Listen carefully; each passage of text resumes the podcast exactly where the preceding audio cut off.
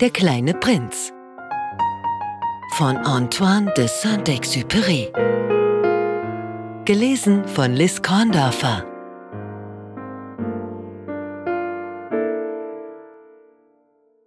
Kapitel 10 Er befand sich in der Region des Asteroiden 325, 326, 327, 328, 329 und 330. Er begann also, sie zu besuchen, um sich zu beschäftigen und um sich zu bilden. Auf dem ersten wohnte ein König. Der König thronte in Purpur und Hermelin auf einem sehr einfachen und dabei sehr königlichen Thron. Ah, sieh da, ein Untertan, rief der König, als er den kleinen Prinzen sah. Und der kleine Prinz fragte sich, wie kann er mich kennen, da er mich noch nie gesehen hat? Er wusste nicht, dass für die Könige die Welt etwas höchst Einfaches ist. Alle Menschen sind Untertanen. Komm näher, dass ich dich besser sehe, sagte der König und war ganz stolz, dass er endlich für jemanden ein König war. Der kleine Prinz schaute sich nach einer Sitzgelegenheit um, aber der ganze Planet war bedeckt von dem herrlichen Hermelinmantel. Er blieb also stehen, und da er müde war, gähnte er. Es verstößt gegen die Etikette, in Gegenwart eines Königs zu gähnen, sagte der Monarch. Ich verbiete es dir. Ich kann es nicht unterdrücken, antwortete der kleine Prinz ganz verwirrt. Ich habe eine weite Reise gemacht und habe nicht geschlafen. Dann, sagte der König, befehle ich dir zu gähnen. Ich habe seit Jahren niemanden gähnen sehen. Das Gähnen ist für mich eine Seltenheit. Los, gähne noch einmal. Es ist ein Befehl. Das ängstigt mich. Jetzt kann ich nicht mehr stammelte der kleine Prinz und errötete. Hm, hm, antwortete der König.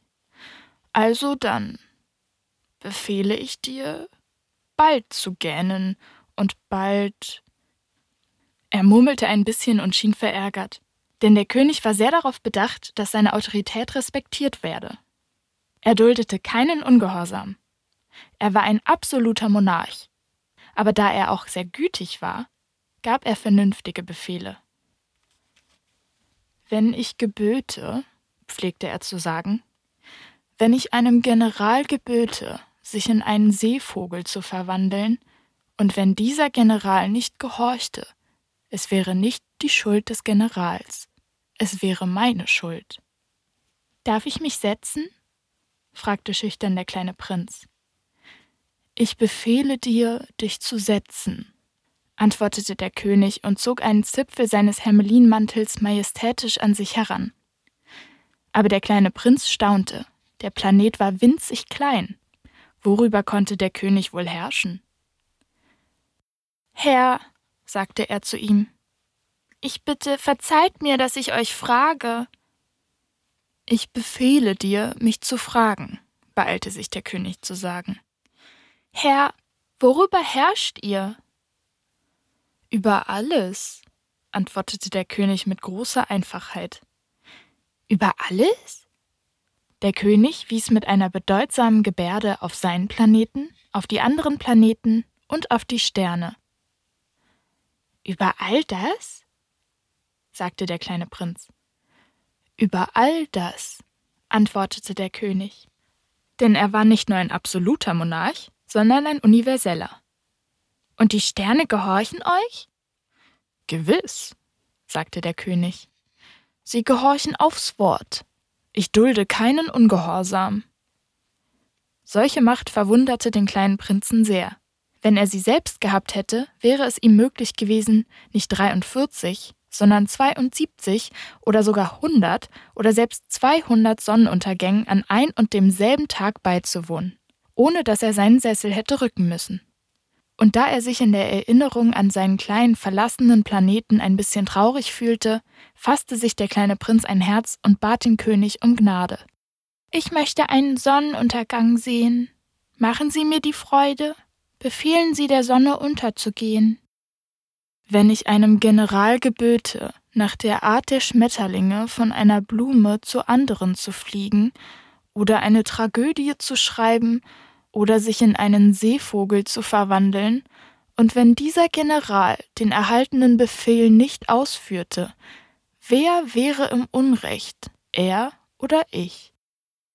Sie wären es, sagte der kleine Prinz überzeugt. Richtig, man muss von jedem fordern, was er leisten kann, antwortete der König. Die Autorität beruht vor allem auf der Vernunft. Wenn du deinem Volk befiehlst zu marschieren und sich ins Meer zu stürzen, wird es revoltieren. Ich habe das Recht, Gehorsam einzufordern, weil meine Befehle vernünftig sind. Was ist also mit meinem Sonnenuntergang? erinnerte der kleine Prinz, der niemals eine Frage vergaß, wenn er sie einmal gestellt hatte. Deinen Sonnenuntergang wirst du haben. Ich werde ihn befehlen aber in meiner Herrscherweisheit werde ich warten, bis die Bedingungen dafür günstig sind. Wann wird das sein? erkundigte sich der kleine Prinz. Hm, hm, antwortete der König, der zunächst einen großen Kalender studierte. Hm, hm, das wird sein gegen, gegen das wird heute Abend gegen 7.40 Uhr sein. Und du wirst sehen, wie man mir gehorcht. Der kleine Prinz gähnte. Es tat ihm leid um den versäumten Sonnenuntergang. Er langweilte sich schon ein bisschen. Ich habe hier nichts mehr zu tun, sagte er zum König. Ich werde wieder abreisen. Reise nicht ab, antwortete der König, der so stolz war, einen Untertan zu haben. Ich mache dich zum Minister. Zu was für einem Minister?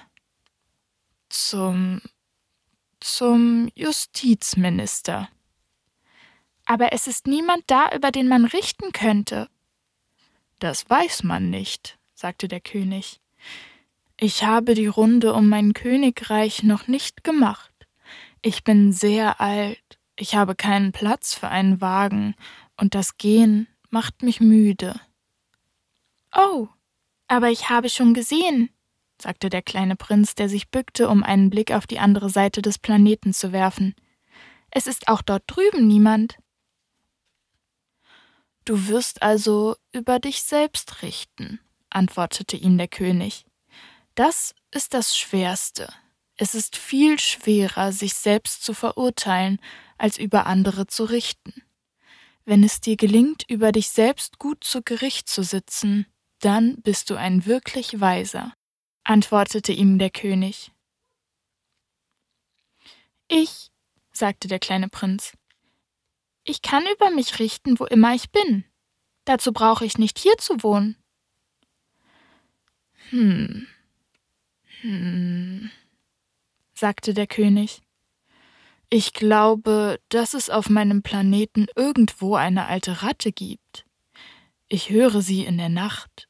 Du könntest Richter über diese alte Ratte sein. Du wirst sie von Zeit zu Zeit zum Tode verurteilen. So wird ihr Leben von deiner Rechtsprechung abhängen. Aber du wirst sie jedes Mal begnadigen, um sie aufzusparen. Es gibt nur eine.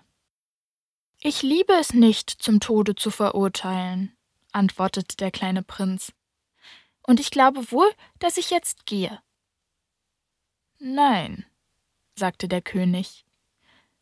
Aber der kleine Prinz, der seine Vorbereitungen bereits getroffen hatte, wollte dem alten Monarchen nicht wehtun.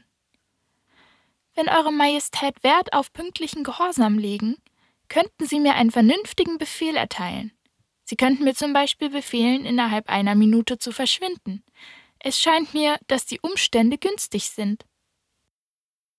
Da der König nichts erwiderte, zögerte der kleine Prinz zuerst, dann brach er mit einem Seufzer auf.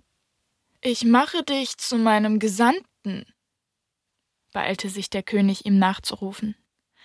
Er gab sich den Anschein großer Autorität. Die großen Leute sind sehr sonderbar, sagte sich der kleine Prinz auf seiner Reise.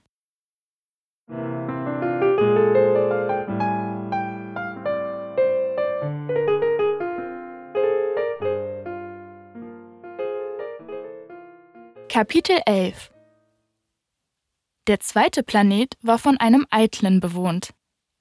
Ah, ah, schau, schau, ein Bewunderer kommt zu Besuch, rief der Eitle von weitem, sobald er des kleinen Prinzen ansichtig wurde. Denn für die Eitlen sind die anderen Leute Bewunderer. Guten Tag, sagte der kleine Prinz. Sie haben einen spaßigen Hut auf. Der ist zum Grüßen, antwortete ihm der Eitle.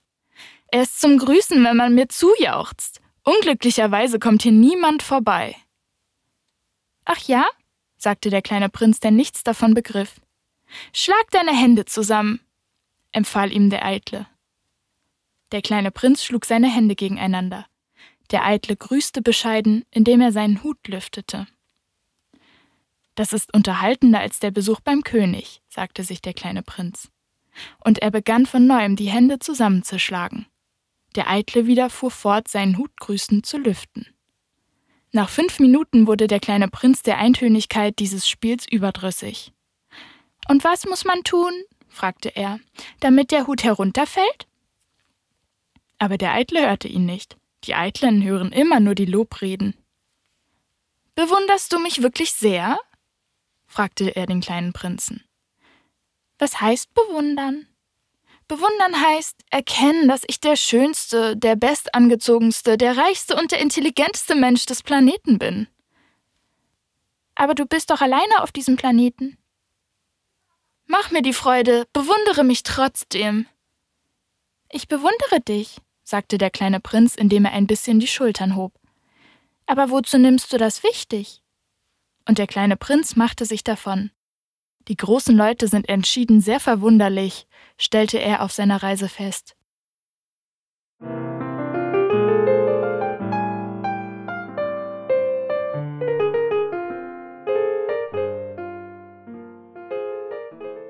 Kapitel 12 Den nächsten Planeten bewohnte ein Säufer. Dieser Besuch war sehr kurz, aber er tauchte den kleinen Prinzen in eine tiefe Schwermut. Was machst du da? Fragte er den Säufer, den er stumm vor einer Reihe leerer und einer Reihe voller Flaschen sitzend antraf. Ich trinke, antwortete der Säufer mit düsterer Miene. Warum trinkst du? fragte ihn der kleine Prinz. Um zu vergessen, antwortete der Säufer. Um was zu vergessen? erkundigte sich der kleine Prinz, der ihn schon bedauerte. Um zu vergessen, dass ich mich schäme, gestand der Säufer und senkte den Kopf. Weshalb schämst du dich? fragte der kleine Prinz, der den Wunsch hatte, ihm zu helfen. Weil ich saufe, endete der Säufer und verschloss sich endgültig in sein Schweigen. Und der kleine Prinz verschwand bestürzt. Die großen Leute sind entschieden sehr, sehr wunderlich, sagte er sich auf seiner Reise.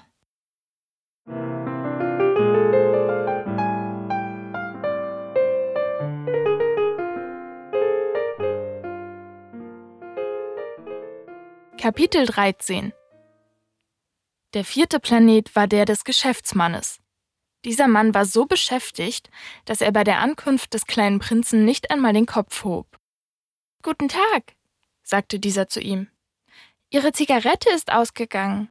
Drei und zwei ist fünf, fünf und sieben ist zwölf, zwölf und drei ist fünfzehn, fünfzehn und sieben ist zweiundzwanzig, zweiundzwanzig und sechs ist achtundzwanzig. Keine Zeit, sie wieder anzuzünden. 26 und 5 ist 31. Uff. Das macht also 501.622.731. 500 Millionen wovon? Wie? Du bist immer noch da? 501 Millionen von, ich weiß nicht mehr, ich habe so viel Arbeit, ich bin ein ernsthafter Mann. Ich gebe mich nicht mit Kindereien ab. 2 und 5 ist 7. 501 Millionen wovon? Wiederholte der kleine Prinz, der niemals in seinem Leben auf eine Frage verzichtete, die er einmal gestellt hatte. Der Geschäftsmann hob den Kopf.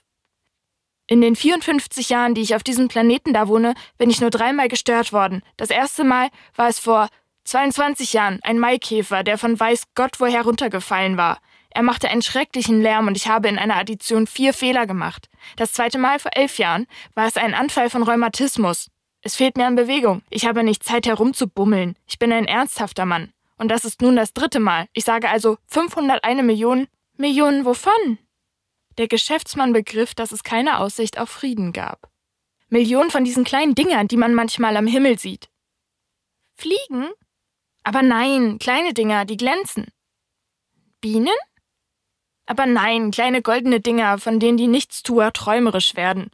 Ich bin ein ernsthafter Mann. Ich habe keine Zeit für Träumereien. Ach, die Sterne. Dann sind es wohl die Sterne. Und was machst du mit 500 Millionen Sternen?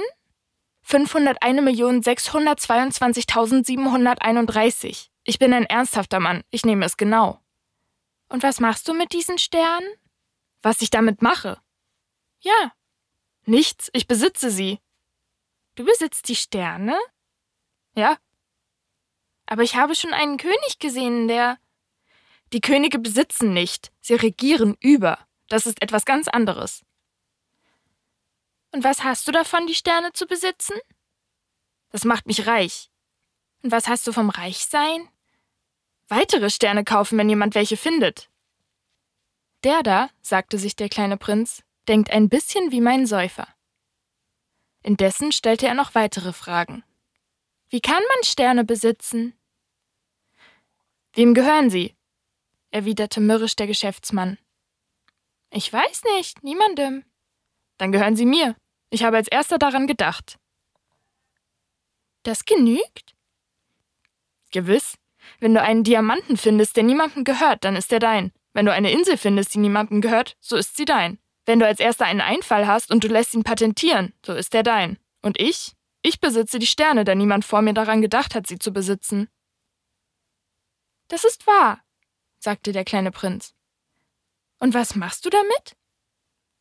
Ich verwalte sie, ich zähle sie und zähle sie wieder, sagte der Geschäftsmann. Das ist nicht leicht, aber ich bin ein ernsthafter Mann. Der kleine Prinz war noch nicht zufrieden. Wenn ich einen Seidenschal habe, kann ich ihn um meinen Hals wickeln und mitnehmen. Wenn ich eine Blume habe, kann ich meine Blume pflücken und mitnehmen. Aber du kannst die Sterne nicht pflücken. Nein, aber ich kann sie in die Bank legen. Was soll das heißen?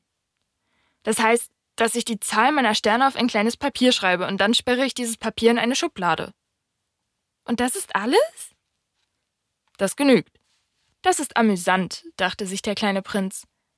Es ist fast dichterisch, aber es ist nicht ganz ernst zu nehmen. Der kleine Prinz dachte über die ernsthaften Dinge völlig anders als die großen Leute. Ich, sagte er noch, ich besitze eine Blume, die ich jeden Tag begieße. Ich besitze drei Vulkane, die ich jede Woche kehre. Denn ich kehre auch den Erloschenen. Man kann nie wissen. Es ist gut für meine Vulkane und gut für meine Blume, dass ich sie besitze. Aber du bist für die Sterne zu nichts Nütze. Der Geschäftsmann öffnete den Mund, aber er fand keine Antwort und der kleine Prinz verschwand. Die großen Leute sind entschieden ganz ungewöhnlich, sagte er sich auf der Reise.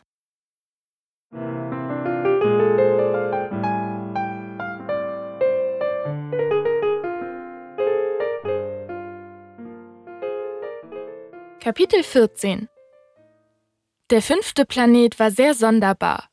Er war der kleinste von allen.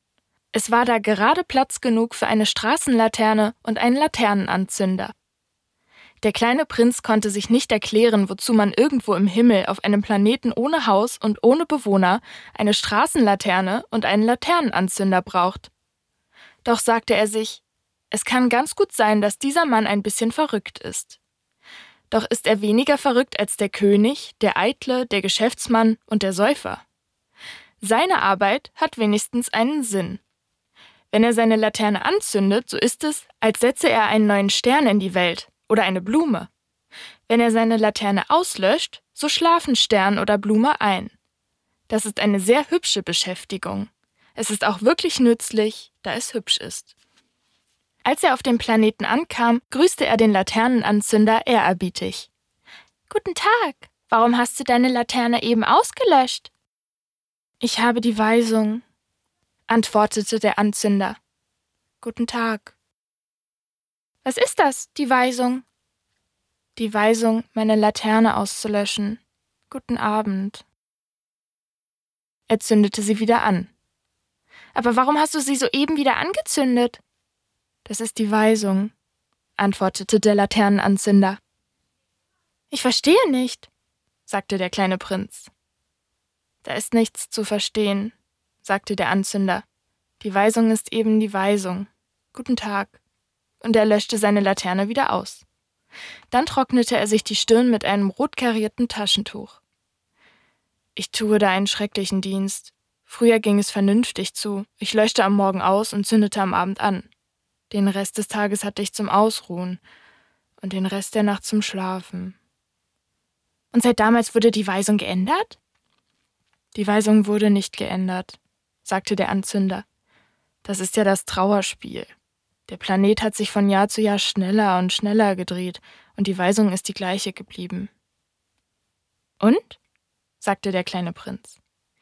Und jetzt, da er in der Minute eine Umdrehung macht, habe ich nicht mehr eine Sekunde Ruhe. Jede Minute zünde ich einmal an, lösche ich einmal aus. Das ist lustig. Die Tage dauern bei dir eine Minute. Das ist ganz und gar nicht lustig, sagte der Anzünder. Das ist nun schon ein Monat, dass wir miteinander sprechen. Ein Monat? Ja, 30 Minuten, 30 Tage. Guten Abend. Und er zündete seine Laterne wieder an. Der kleine Prinz sah ihm zu und er liebte diesen Anzünder, der sich so treu an seine Weisung hielt. Er erinnerte sich der Sonnenuntergänge, denen er früher nachging, indem er seinen Sessel weiterrückte. Er wollte seinem Freund beispringen. Weißt du, ich kenne ein Mittel, wie du dich ausruhen könntest, wenn du wolltest. Ich will immer, sagt der Anzünder. Denn man kann treu und faul zugleich sein. Der kleine Prinz fuhr fort. Dein Planet ist so klein, dass du mit drei Sprüngen herumkommst. Du musst nur langsam genug gehen, um immer in der Sonne zu bleiben. Willst du dich ausruhen, dann gehst du, und der Tag wird so lange dauern, wie du willst. Das hat nicht viel Witz, sagte der Anzünder. Was ich im Leben liebe, ist der Schlaf. Dann ist es aussichtslos, sagte der kleine Prinz. Aussichtslos, sagte der Anzünder. Guten Tag. Und er löschte seine Lampe aus. Der, sagte sich der kleine Prinz, während er seine Reise fortsetzte, der wird von allen anderen verachtet werden. Vom König, vom Eitlen, vom Säufer, vom Geschäftsmann. Dabei ist er der Einzige, den ich nicht lächerlich finde. Vielleicht deswegen, weil er sich mit anderen Dingen beschäftigt, statt mit sich selbst. Er stieß einen Seufzer des Bedauerns aus und sagte sich noch, der ist der Einzige, den ich zum Freund hätte machen können. Aber sein Planet ist wirklich zu klein. Es ist kein Platz für zwei. Was sich der kleine Prinz nicht einzugestehen wagte, war, dass er diesem gesegneten Planeten nachtrauerte, besonders der 1440 Sonnenuntergänge wegen, in 24 Stunden.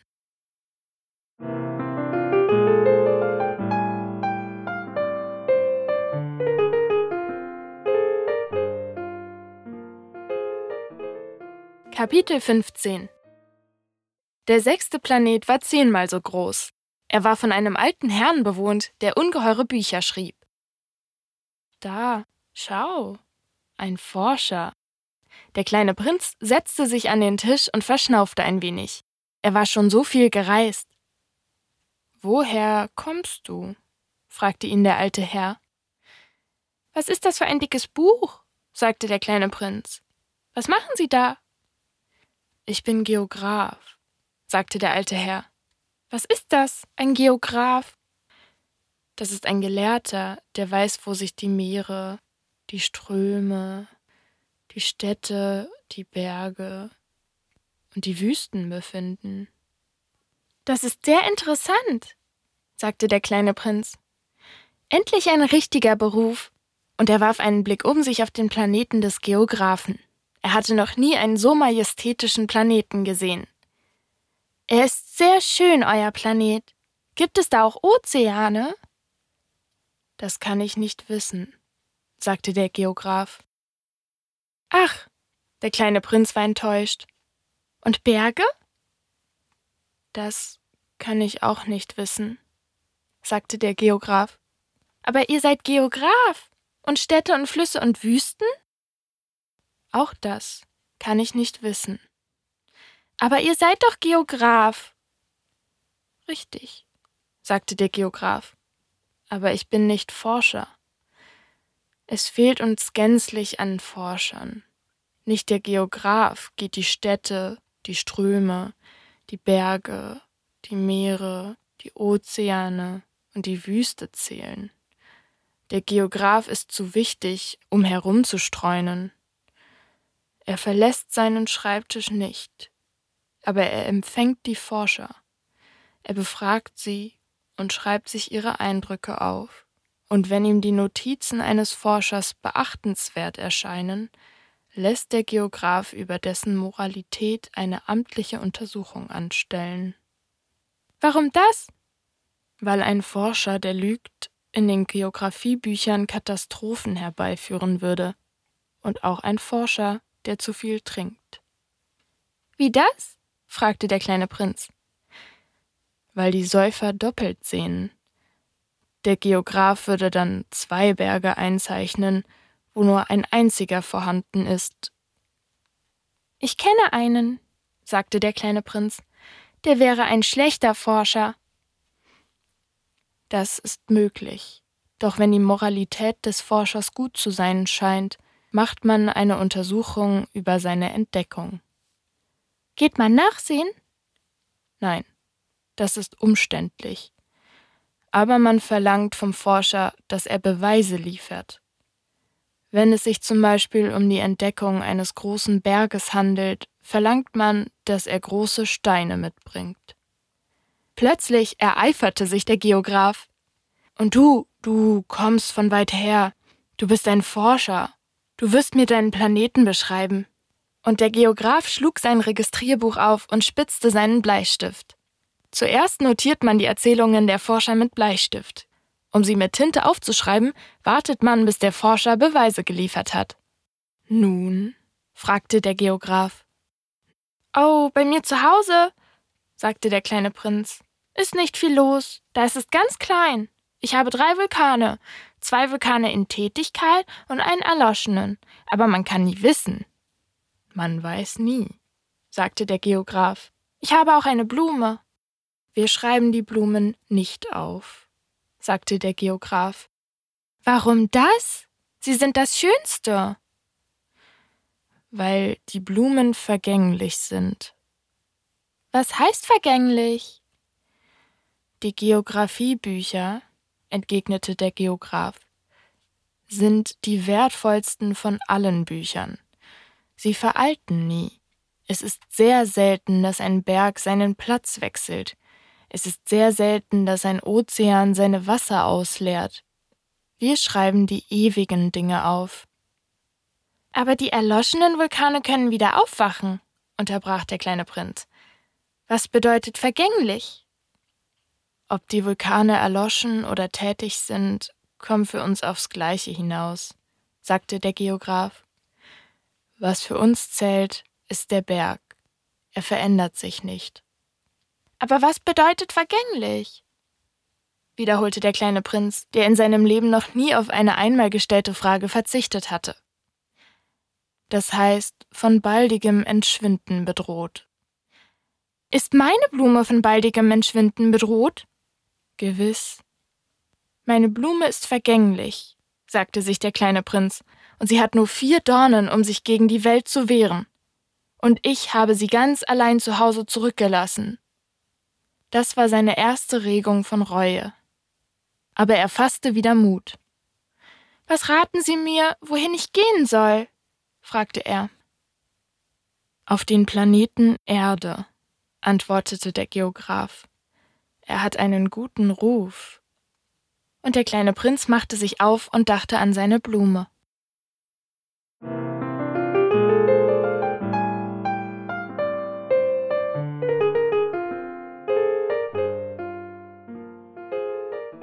Kapitel 16 Der siebte Planet war also die Erde.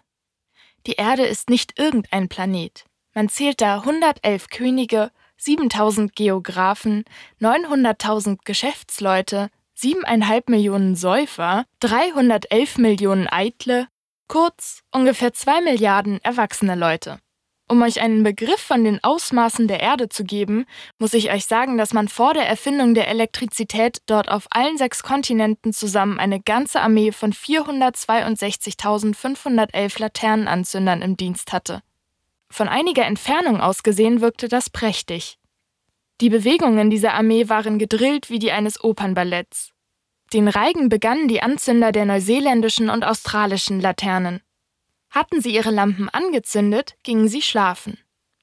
Dann traten die Laternenanzünder von China und Sibirien zum Tanz an. Auch sie verschwanden hinter den Kulissen. Dann kamen die russischen und indischen Laternenanzünder an die Reihe, dann die von Afrika und Europa, dann die von Südamerika, dann die von Nordamerika, und niemals irrten sie sich in der Reihenfolge ihres Auftritts. Es war großartig. Nur der Anzünder der einzigen Laterne am Nordpol und sein Kollege von der einzigen Laterne am Südpol führten ein Leben voll Müßiggang und Gemütlichkeit. Sie arbeiteten zweimal im Jahr.